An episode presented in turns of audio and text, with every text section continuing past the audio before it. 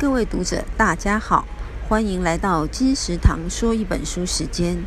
今天要为您介绍的是冈崎勉明的书。这样想事情，你会找到自己喜欢的工作。本书作者冈崎勉明现为职涯专业顾问。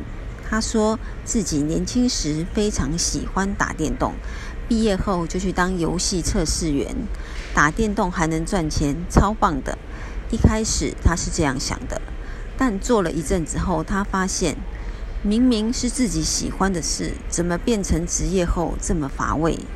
他才体悟出。把兴趣变工作，人生就会很开心。这句话根本大错特错。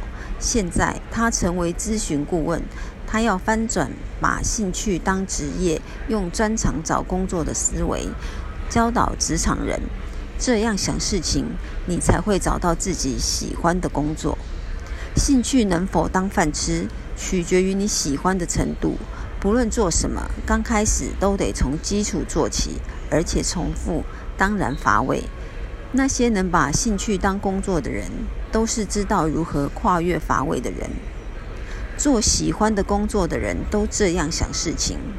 梦想不必远大，从能马上办到的开始就会快乐。怎么把不喜欢的事变喜欢？不要先入为主。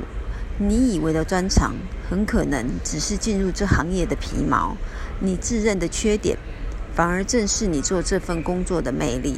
还有遇到挑战，不要设限，更别把年龄当借口，因为人生就像打怪，有障碍才刺激。